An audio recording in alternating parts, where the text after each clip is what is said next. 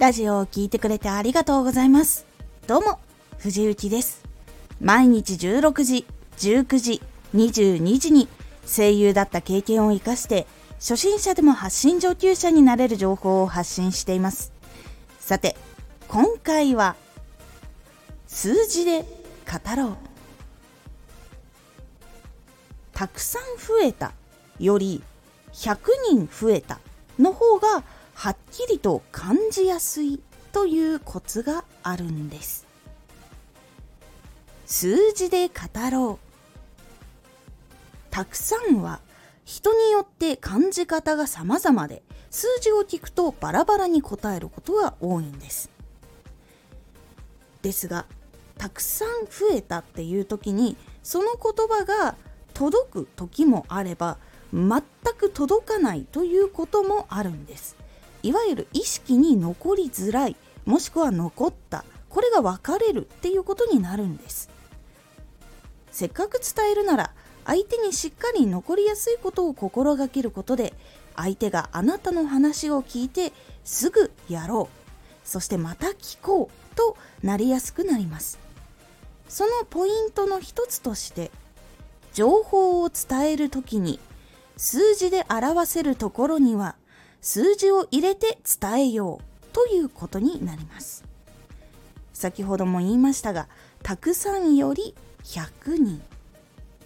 他にも大勢が泣いたより95%の人が泣いたの方が届きやすく印象に残りやすい傾向があります。先ほどの大勢が泣いたより95%の人が泣いたっていうのはよく映画の広告でも使われていると思います。パーセンテージはもちろん変わるんですが結構これ見たことある人多いと思います。それはしっかりと数字を入れた方が届きやすく印象に残りやすいことを理解して広告を作る人が使っているからなんです。ぜひ情報を伝える時プロフィールのあなたの情報を伝える時にはしっかりと数字を使うことで印象に残りやすく相手にも安心感信頼感を届けることができるので心がけてみるようにしてみてください。このポイントでは数字を入れた方が届きやすいのかこの言葉の方がいいのかなど話す時原稿を書く時に考えてみるようにしてみることで大きく改善されるのでおすすめです。是非数字を入れた方がいい時は数字を入れて話してみるようにしましょう。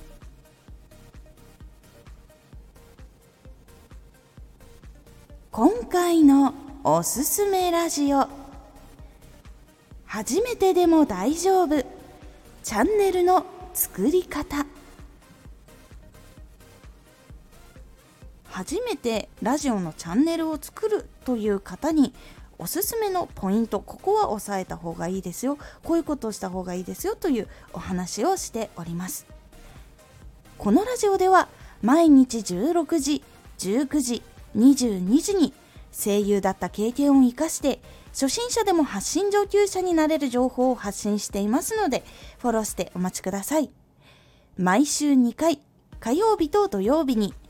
藤雪から本気で発信するあなたに送るマッチョなプレミアムラジオを公開しています。有益な内容をしっかり発信するあなただからこそ収益化してほしい。そして、ラジオ活動を中心に新しい広がりにつながっていってほしい。毎週2回、火曜日と土曜日に。ぜひ、お聴きください。Twitter もやってます。ツイッターでは活動している中で気がついたことや役に立ったことをお伝えしています。ぜひこちらもチェックしてみてね。コメントやレター、いつもありがとうございます。では、また